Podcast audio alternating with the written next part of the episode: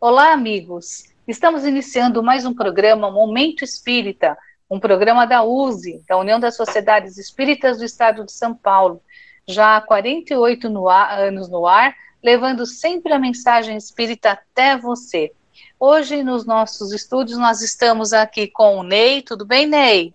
Tudo bem, boa tarde a todos. Que possamos fazer um programa bastante recheado de informações sobre a doutrina espírita e o movimento espírita. Também o Niva está conosco. Olá, amigo ouvinte, amigo ouvinte, muito obrigado por você estar conosco na apresentação do programa Momento Espírita. Amorim também. Como sempre, falando sobre Espiritismo, movimento espírita e livros espíritas. Pois é, eu, Suzete, então, nós quatro hoje estaremos aqui coordenando o, o programa para você. Uh, e logo de início, nós teremos hoje, na campanha de incentivo à leitura, hoje nós vamos falar de uma obra fantástica, que é o Parnaso do Além Túmulo.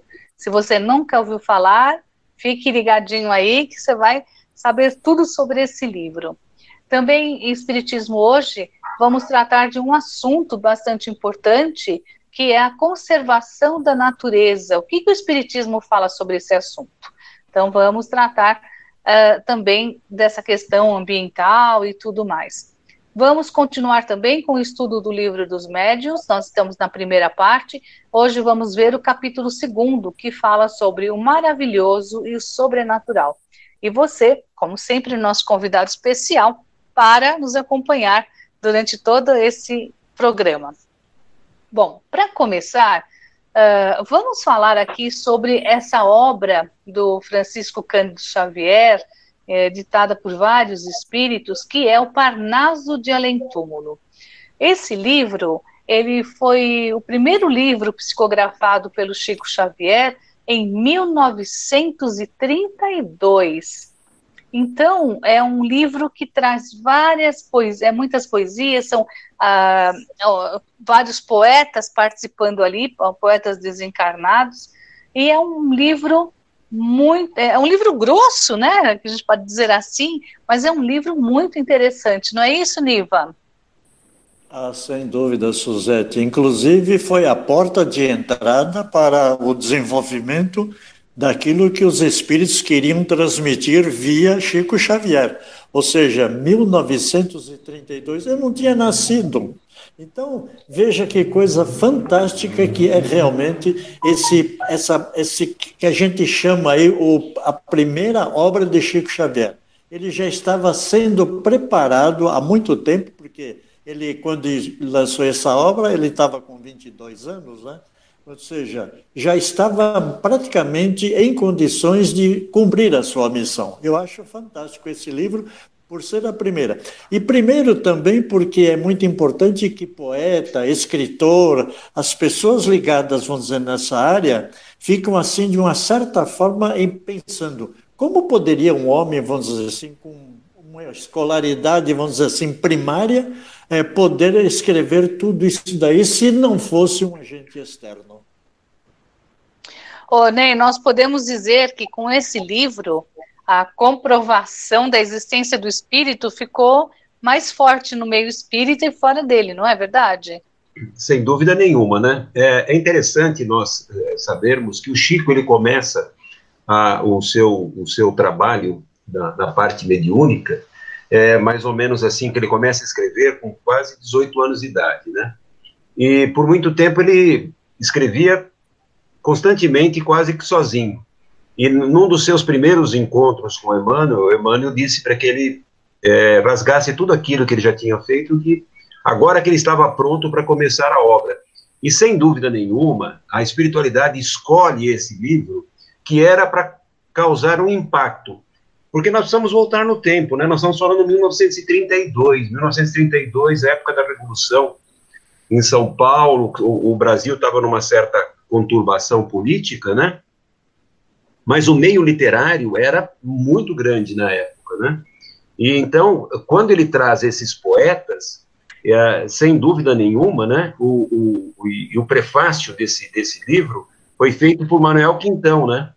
É, é, então, isso traz no meio a, a desconfiança, inclusive, que ele fosse uma pessoa extremamente bem preparada e estava conseguindo imitar.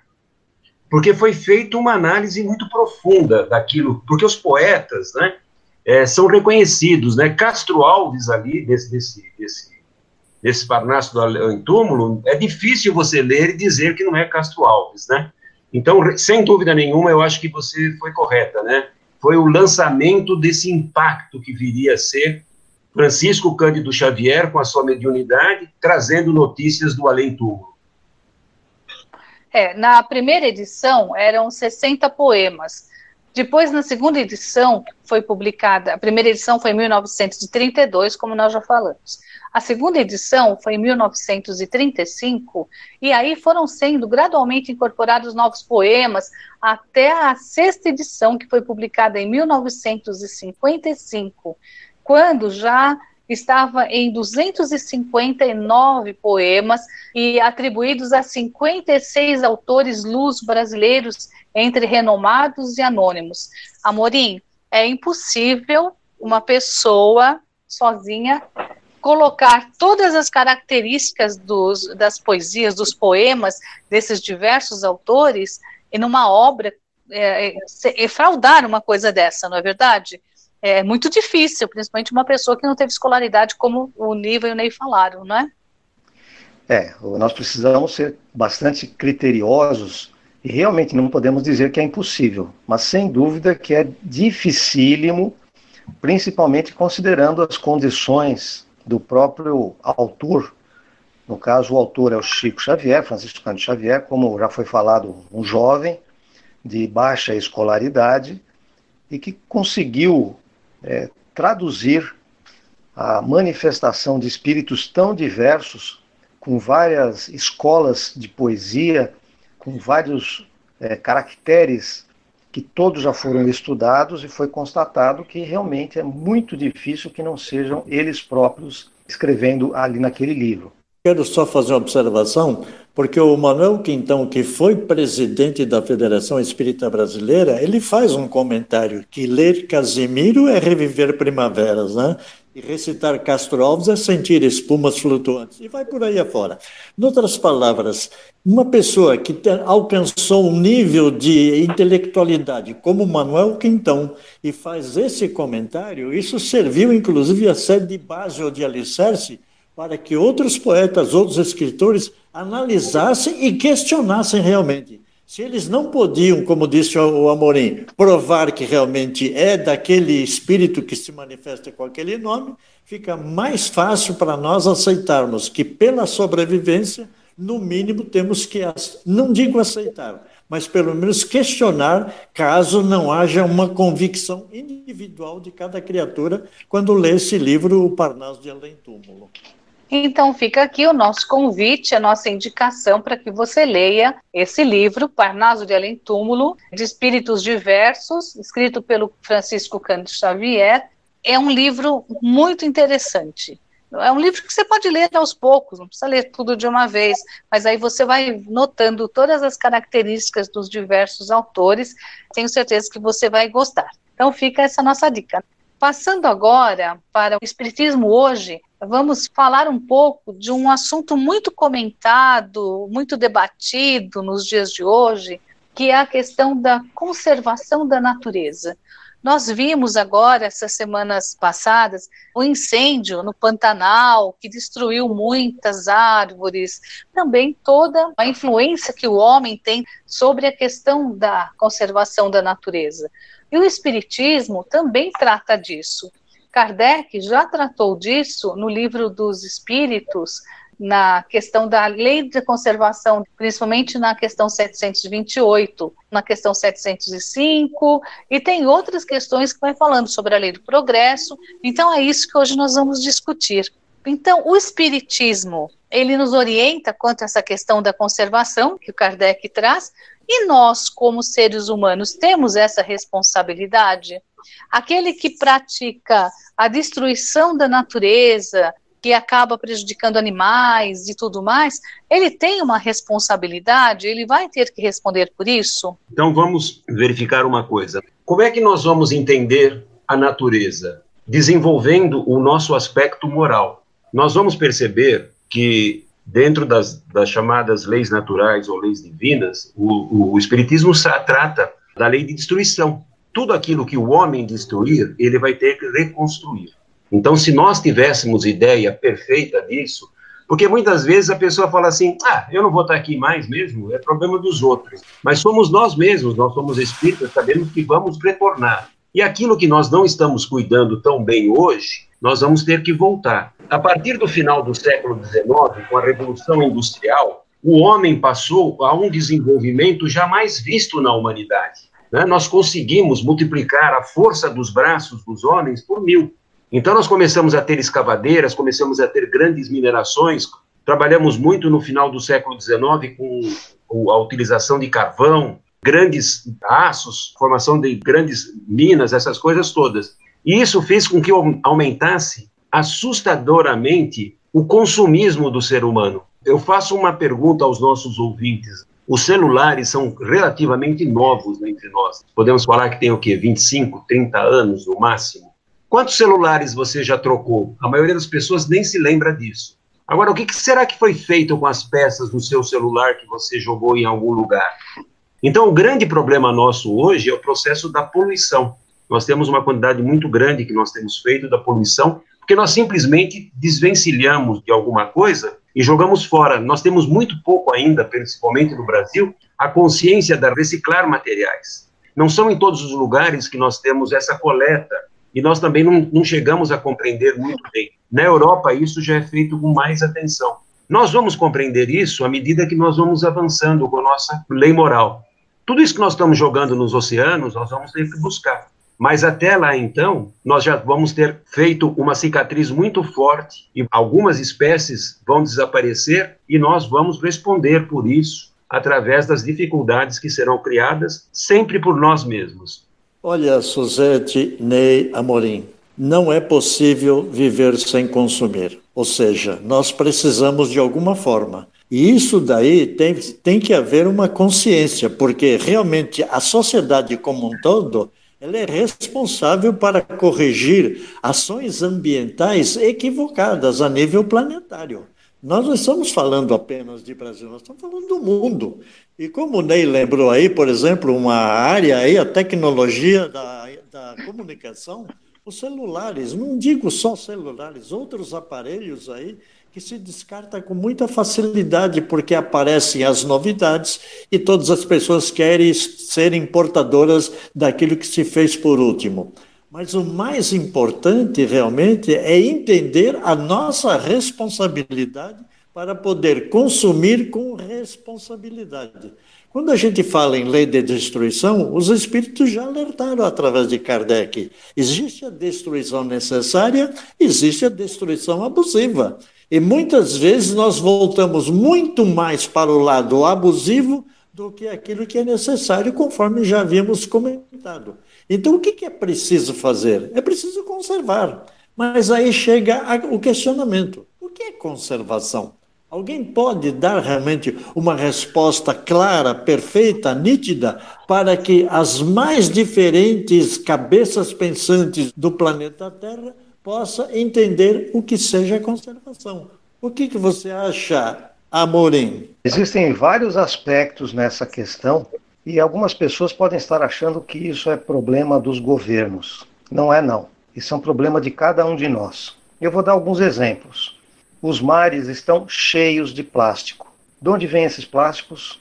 Das pessoas que jogam lixo na rua, a chuva ou até a varrição joga isso para dentro de bueiros, isso vai parar nos rios, os rios levam para o mar e depois existem enormes ilhas de material plástico ocupando áreas imensas nos oceanos. Foi falado bastante sobre os produtos tecnológicos. A maior parte das pessoas não sabe, mas quando esses produtos, celulares, computadores, televisores, são jogados no meio ambiente, dispostos de forma inadequada, não é só o plástico da sua casca que é prejudicial para o organismo da natureza. Dentro, os componentes eletrônicos contém vários produtos altamente tóxicos. E esses produtos, uma vez que eles sejam disseminados na natureza, vão prejudicar todo o equilíbrio. As pessoas gostam de quintais cheios de cimento para não terem trabalho de varrer. Tudo isso vai fazer com que haja cada vez mais aumento da enxurrada, porque não tem mais absorção de água. Jardins e quintais todos cimentados, ruas todas asfaltadas, o resultado são essas enchentes que a gente vê nas cidades, lugares que antes não enchiam, agora estão enchendo de uma forma violenta. E onde já enchia, então, as pessoas ficam com dois, três metros de água. Tudo isso depende de cada um de nós. O governo tem que fazer a sua parte. E a sua parte é principalmente de educação. Mas cada um de nós tem a sua ação a ser executada. Ô Ney, você é geólogo? Eu trabalhei Oi. no Amapá. Você trabalhou direto com essa questão, não é, ô Ney? Para vocês terem ideia, a consciência ecológica é alguma coisa que nós temos que ir trabalhando. Eu acho que o Amorim foi muito feliz quando ele disse que esse processo é um processo nosso. Dentro das leis que nós falamos, das leis divinas ou, ou naturais, nós temos a lei de sociedade. O ser humano precisa aprender a trabalhar em sociedade. E eu posso contar para vocês um caso é, é, interessante, porque quando eu cheguei lá no começo, é, nós estamos falando da década de 70, algumas pessoas matavam os tucanos apenas para ficar com o bico do tucano.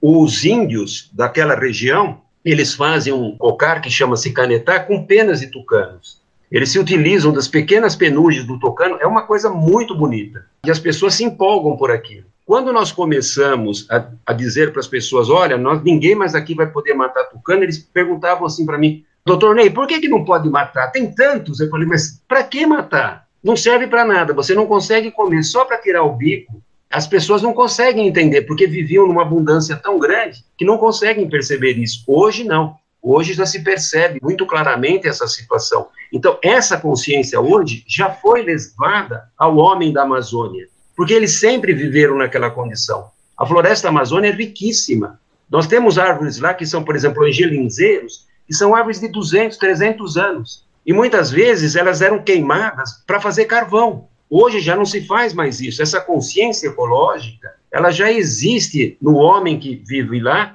não apenas em nós que falamos sem conhecer a realidade, porque eles vivem da natureza. Não existem outras coisas, não existem fábricas, não existem lugares para que eles possam trabalhar. Então, esse conceito todo, e foi dito muito bem, a função do governo e a função das pessoas é levar o processo da educação, o processo da conscientização a importância que a mata tem para cada um de nós. Nós não somos donos da natureza, nós vivemos com a natureza, fazemos parte da natureza. Ô Ney, eu acho que aí vai entrar então a chamada educação ambiental. Nós questionamos onde começa a educação ambiental em face de todo esse avanço, todo esse progresso que nós estamos encontrando dentro da humanidade. Então, ele começa dentro da nossa própria casa. Eu vejo muita gente falando das árvores que se derrubam na Amazônia, mas eu conheço muita gente que colocou gasolina na árvore que foi plantada em frente à casa dele porque tinha muita folha que caía no chão. Então, essa consciência, nós achamos que o processo é dos outros e não nosso. Se nós queremos mudar a humanidade, nós temos que começar por nós. Então, essa consciência tem que começar em cada um de nós. E a doutrina espírita ela mostra essa importância a cada um, que é o quê? O processo da evolução moral. A lei de então, sociedade mostra isso claramente. Eu não consigo viver sozinho. Eu preciso dos animais. Até daquela mosca que me incomoda, se as moscas desaparecerem, muita coisa vai se complicar.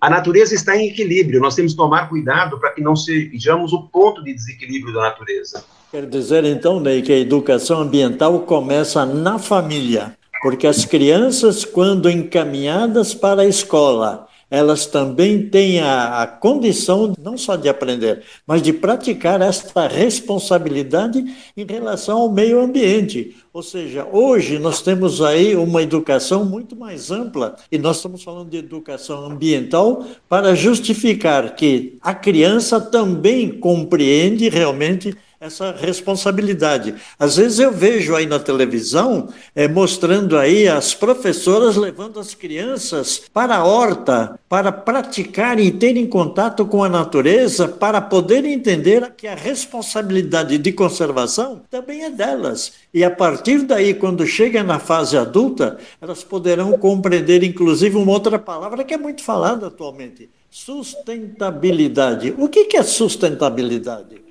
Segundo o Dicionário Brasileiro de Ciências Ambientais, ele afirma qualidade de um sistema que é sustentável, que tem a capacidade de se manter em seu estado atual durante um tempo indefinido, principalmente devido à baixa variação em seus níveis de matéria e energia. As palavras são complicadas, mas o que, que significa? Olha, não podemos destruir irresponsavelmente a natureza apesar de reconhecermos que a natureza tem uma grande capacidade de recuperação. Mas o homem abusa e, lamentavelmente, isso vai trazer realmente consequências danosas para as gerações futuras. Está sempre passando na televisão a questão de pessoas traficando animais. O Ney falou do tucano, né? A gente também eh, lembra que o pessoal matava muito gorilas para ficar com a mão para fazer um cinzeiro, cortam aquelas os, os dentes do elefante, né, para pegar um marfim e matam o elefante e outras coisas, o rinoceronte. Então é uma destruição tão grande e vários animais entraram em extinção. Recentemente, um jovem foi picado por uma cobra naja que ele mesmo criava e trouxe legalmente. Depois disso, descobriu-se todo um tráfico de animais. E muitos animais, a maior parte deles, morrem porque vêm apertados em, em embalagem, sem ar, tudo para satisfação e prazer do homem de ter um bichinho de estimação. As pessoas que fazem isso estão tendo uma irresponsabilidade e vão ter que arcar com isso, não é, Amorim? Sim, tudo que nós fazemos tem consequência. Não é que nós vamos ter um castigo celeste. As pessoas às vezes imaginam que quando a gente fala em consequências de nossos atos, estão falando que Deus vai aparecer aqui, apontar o dedo para a gente e soltar um raio. Não é nada disso. Tudo que nós fazemos tem consequência. E nós vamos sofrer as consequências de nossos atos. É tão simples, é tão óbvio, e as pessoas muitas vezes não querem compreender isso. A própria natureza, Suzete, tem nos ensinado. Eu me recordo, meu pai criava passarinhos em casa. Então nós tínhamos gaiola de passarinho, tinha sabiá. E se nós queríamos ver uma sabiá naquela época, era somente numa gaiola. Porque se alguma sabiá fugia, alguém já tem um alçapão para pegar. Com o tempo, esse hábito foi desaparecendo. E hoje, o que, que acontece? Eu tenho mais sabiás no meu jardim da minha casa do que eu tinha quando meu pai criava sabiás. Porque elas ficaram livres, estão na natureza, as pessoas não estão pegando. Eu moro aqui na região do Butantã, já vi várias vezes pica-pau, coisas que a gente não via, só via nos desenhos animados, né? Então, a natureza, ela se recompõe. E o homem hoje, a gente dá a impressão que nós estamos piorando. Nós estamos evoluindo. Já erramos muito, mas tem muita coisa boa que nós já estamos fazendo. Então, a gente percebe que ver um animal livre é muito melhor do que muitas vezes ver ele enjaulado. Então, essa questão, e nós percebemos que com essa pandemia, a invasão que alguns animais ficaram. Apareceram golfinhos em Santos, essas coisas todas. O trânsito diminuiu e os animais começaram a tomar o espaço que nós tínhamos tomado deles. Você está dizendo isso, Ney? Então, assim, o que muitas pessoas faziam no passado, porque achava bonito, aquelas gaiolas cheias de passarinhos, passarinhos cantando tal, talvez nem fizessem por maldade, mas talvez por ignorância, ou por achar que o passarinho ali não estaria sofrendo. Mas foi despertando essa consciência, e hoje todos já sabem quanto é importante deixar esses animais na natureza. Então, houve um amadurecimento do ser humano também nesse aspecto. A questão, inclusive, de se compreender a própria natureza e procurar respeitá-la, porque ao desobedecer os princípios naturais, nós sofremos as consequências de tudo aquilo que retorna para nós. Consequência disso que você vê, por exemplo, no desmatamento. Se ocorre desmatamento, alguém vai se prejudicar. Ah, mas eu não tenho nada com isso. Se você provoca, como disse o Amorim, lançamento de plástico lá no oceano, o que, que vai acontecer? Animais estão engolindo plástico, você está interferindo na própria natureza. Nós temos que olhar que o nosso comportamento está subordinado à nossa educação e à nossa necessidade de transformação. É por isso que o livro dos Espíritos trata desse assunto, tanto na lei de destruição como conservação. E sem esquecer o que se chama progresso, porque lá o Kardec pergunta de que maneira o Espiritismo pode contribuir para o progresso. É necessário que cada um, olhando e trabalhando para melhorar a sociedade, porque a vida social também está na natureza. Aliás, tem uma frase que eu acho fantástica do Chico Xavier que diz: Ambiente limpo não é o que mais se limpa, e sim o que menos se suja. E nós não podemos continuar sujando o planeta da forma como estamos fazendo até agora, embora já exista realmente movimentos voltados para mudar esse quadro mas é muito difícil realmente mudanças nas pessoas de imediato. Isso provavelmente vai levar algum tempo, não sabemos quanto. Cada um tem uma responsabilidade neste planeta e é o de melhorar justamente esse ambiente onde nós vivemos e com certeza voltaremos também. E se você quiser fazer alguma pergunta relativa a esse assunto, você pode escrever para a gente mandando um e-mail. Nosso e-mail é momentoespírita arroba usesp, que é usesp.org.br.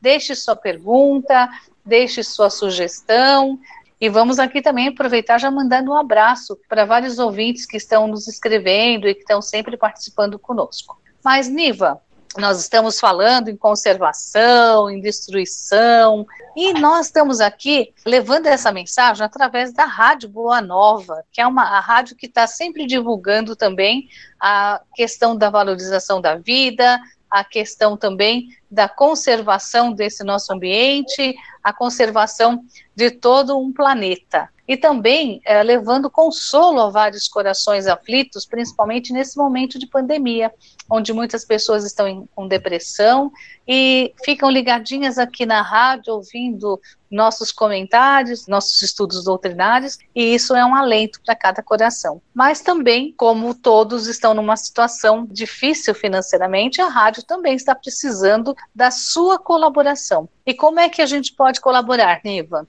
O Clube Amigos da Bonova ele é formado de uma rede de amigos que tem como objetivo unir esforços e compartilhar o bem, levando a mensagem espírita através de seus canais de comunicação, como a Rádio Boa Nova e a TV Mundo Maior. Isso é muito importante, porque para continuar na divulgação espírita, levando esta mensagem consoladora, confortadora para todo mundo, nós precisamos da sua colaboração. Conheça mais detalhes. Acesse amigosdaboanova.com.br ou pelo telefone é 0800 12 18 38 no horário comercial. Mas lembre-se, se você já é sócio e contribui através de boleto bancário, mude para débito automático em conta, poupando a cobrança da taxa do boleto. Nós estamos agradecidos imensamente pela sua colaboração, pela sua participação. Ao ligar para tornar-se um sócio do Clube Amigos da Boa Nova, diga que você recebeu o convite através do programa Momento Espírita. Agora, no momento de união, nós estamos aqui com o Aparecido José Orlando, que é o presidente da USE, e gostaríamos de aproveitar para ele responder uma pergunta que está todo mundo fazendo, Orlando. Está ligando, está perguntando aqui no nosso e-mail, quando os centros poderão reabrir? Gostaríamos que você falasse um pouquinho sobre essa flexibilização da abertura dos centros espíritas. Qual é a orientação? A USE já soltou um documento de orientação e qual é a orientação que a USE continua dando nesse momento para os centros? A orientação que nós continuamos a dar aos centros espíritas é a mesma que consta do documento Orientação aos Centros Espíritas, Retorno às Atividades Presenciais. Porque lá nós definimos o seguinte: As autoridades governamentais é que vão definir se as casas espíritas têm ou não autorização para abrir suas portas para as suas atividades presenciais. Então, primeiro aspecto, é o governo que vai definir isso. Por que, que é o governo? Porque o governo, como autoridade competente, está definindo os critérios necessários para permitir flexibilização. São cinco critérios que ele define, e os municípios, as regiões propriamente ditas, não os municípios, regiões das quais os municípios fazem parte, atendendo aos critérios definidos, o município poderia definir, definir, na fase em que o município se encontra, a casa espírita poderia abrir suas portas para suas atividades, conforme o próprio documento. Quando isso acontecer, nós orientamos que os dirigentes, a diretoria da casa espírita, faça uma reflexão sobre se é momento adequado para se abrir a casa espírita efetivamente a partir dessa autorização do governo. Porque a casa espírita só vai poder abrir se tiver todo atendimento de todas as condições dos protocolos sanitários previstos pelo governo, Ministério da Saúde, a Secretaria de Saúde, que dizem respeito a isolamento, que dizem respeito à sanitização, à higienização com álcool em gel, lavagem das mãos, acompanhamento das pessoas que passam a frequentar a casa espírita, comunicação sobre como proceder, como se comportar dentro da casa espírita. E também orientamos que há necessidade de se ter um planejamento anterior à abertura física.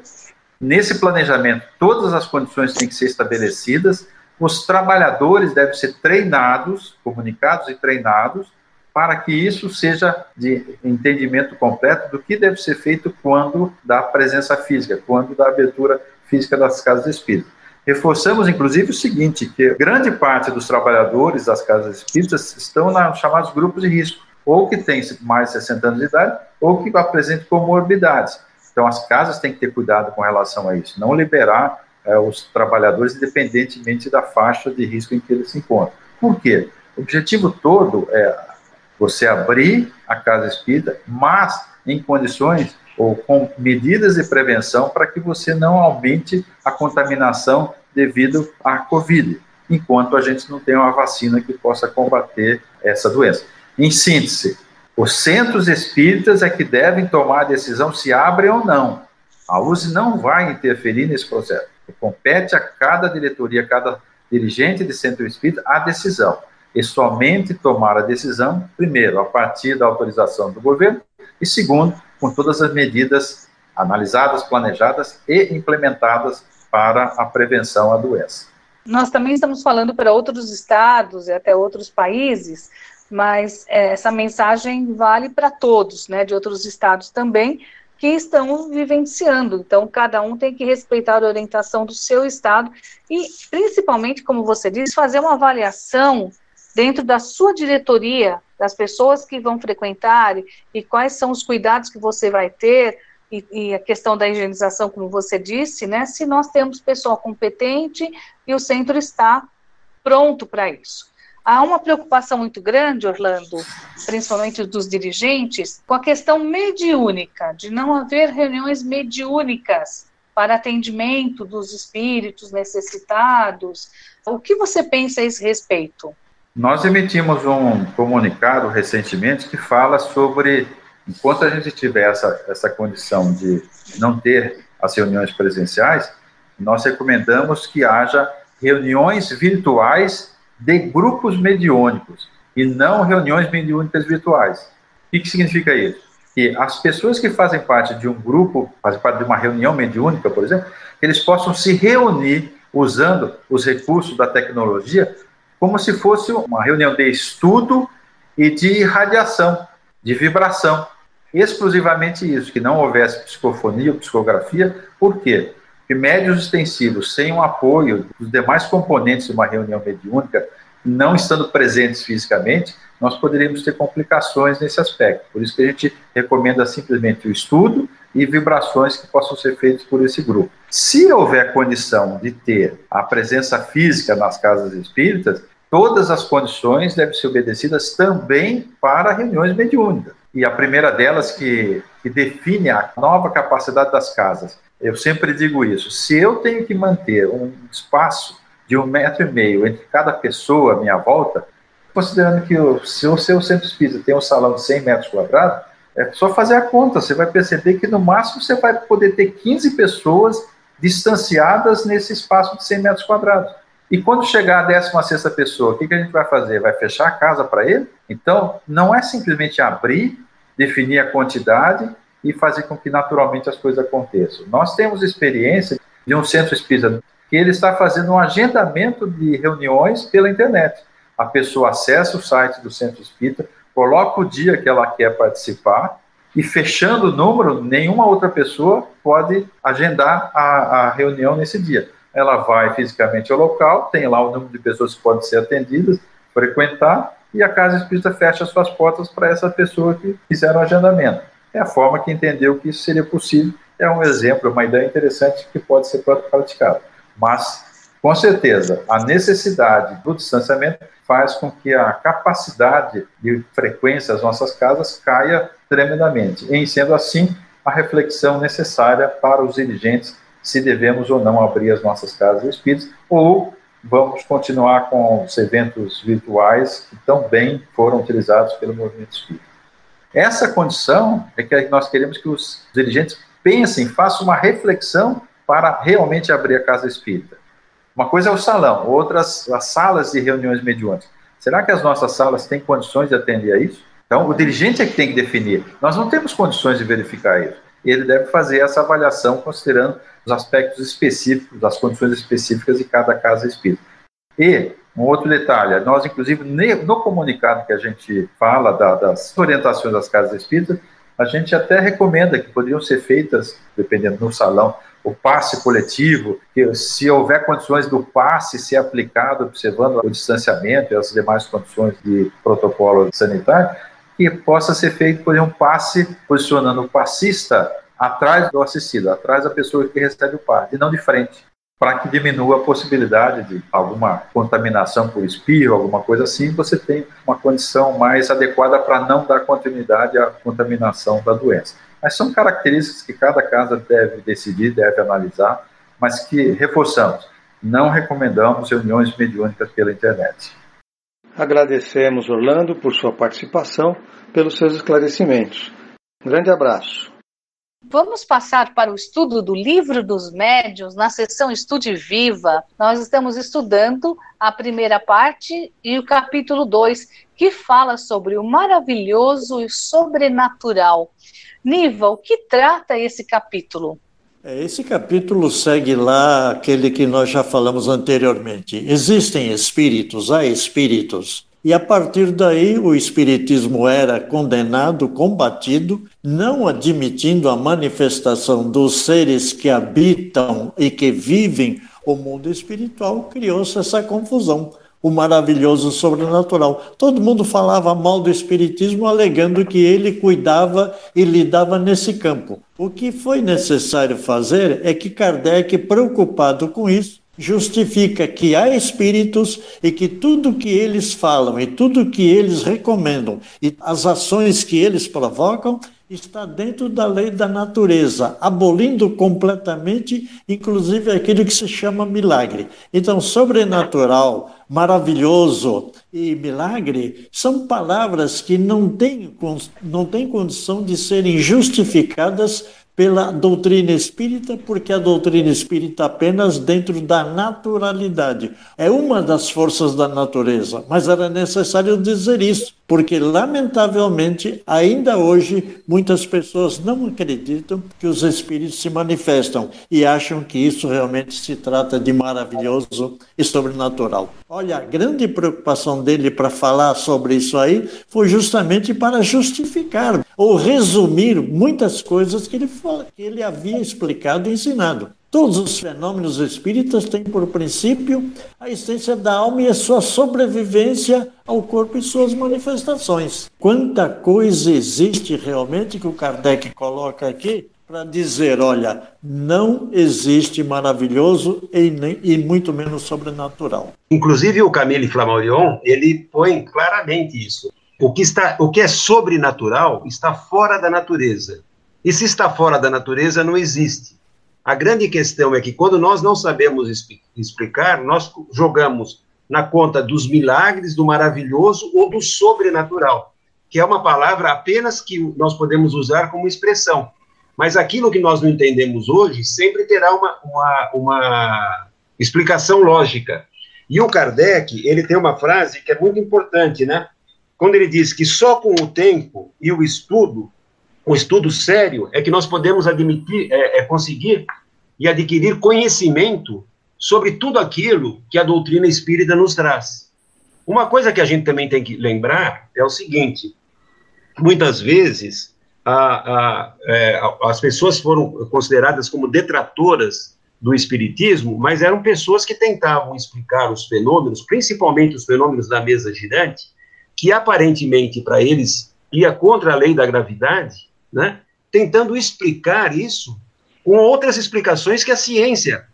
Mas quanto mais eles tentavam dar essas explicações, mais difícil ficava. Então é por isso que foi fortalecida aquilo que nós já tínhamos, porque a, o sentimento da presença de algo é, além do corpo físico, não é uma coisa que o Espiritismo traz.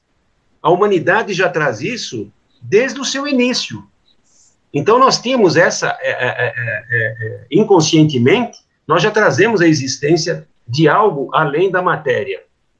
Uma questão interessante é que a, a consideração que muitas pessoas têm pela doutrina espírita, pelo espiritismo, pela mediunidade, parte das lendas, parte das fantasias, e as pessoas não são capazes de se debruçar sobre os fenômenos para pelo menos entendê-lo, ainda que não seja para se tornar espíritas, mas pelo menos para entender os fenômenos e saber do que se trata. Muitas pessoas fazem considerações absolutamente desprovidas de lógica, de, de raciocínio, por pura falta de dedicação ao estudo. Então, alguém que queira combater a, a, a, o conhecimento da doutrina espírita, ele precisa ao menos ler o livro dos espíritos. Porque senão ele fica o, a, questão do, do achismo, né? falando eu acho daquilo que já foi achado. E o que já foi achado está no livro dos espíritos. Então, em vez de nós ficarmos tentando explicar para as pessoas que se negam a conhecer, né, tem que pelo menos ter lido o livro dos espíritos e contra-argumentar com base naquilo que ele viu e ele considera errado ou que ele tem uma explicação melhor do que foi dado pelos espíritos. Eu gostaria de reforçar aqui uma recomendação de Kardec no final deste capítulo. Ele diz: algumas pessoas contestam os fenômenos espíritas precisamente porque tais fenômenos lhes parecem estar fora da lei comum e porque não logram achar-lhes quaisquer explicações. Dai-lhes uma base racional e a dúvida desaparecerá, como desaparece o maravilhoso, o sobrenatural e o milagre. É, uma questão interessante é a respeito de compreender o Espiritismo a partir da leitura, do estudo. E assim como você já falou, Vladisney, o livro dos Espíritos é uma base essencial. Mas a gente pode também licitar e é, sugerir o livro O que é o Espiritismo. Porque para muitas pessoas sem preparação, é mais fácil começar pelo que é o Espiritismo do que diretamente no livro dos Espíritos. No livro que é o Espiritismo, né, o Kardec ele cria diálogos com vários tipos de questões que, e ele dá as respostas, né? Então, essa é a grande é o grande momento realmente das pessoas que querem conhecer o espiritismo, ler o livro que é o espiritismo, porque ali muito daquelas cons, cons, é, é, é, é divergência que a pessoa tem com a doutrina, o Kardec já procura explicar, né? Naqueles diálogos que ele faz né, com o padre, com o cético. Então, está tá muito bem feito na, no, no livro que é o espiritismo. E na próxima semana nós vamos ver o capítulo 3, que vai falar sobre o método, né? E então é, é bem interessante também. Convidamos você para continuar esse nosso estudo. E infelizmente chegamos ao final do nosso programa. Então nós vamos agora às nossas despedidas, Amorim. Um grande abraço a todos os amigos. Espero poder contar com vocês na próxima semana também. Ney. Obrigado pela audiência e continue com a Rádio Boa Nova. Niva. contamos novamente com a sua participação no próximo programa. Muito obrigado. E nós, eu, Suzete, também quero deixar aqui um abraço carinhoso para todos vocês e repetindo aqui o nosso e-mail. Se você quiser participar conosco, é só mandar um e-mail para momentoespírita@usesp.org.br. Vou repetir, momentoespírita@usesp.org.br. Nós ficamos muito felizes com a sua companhia neste domingo e esperamos contar com você na próxima semana, tá bom? Um grande beijo. Se puder, fiquem em casa, se cuidem, fiquem com Deus.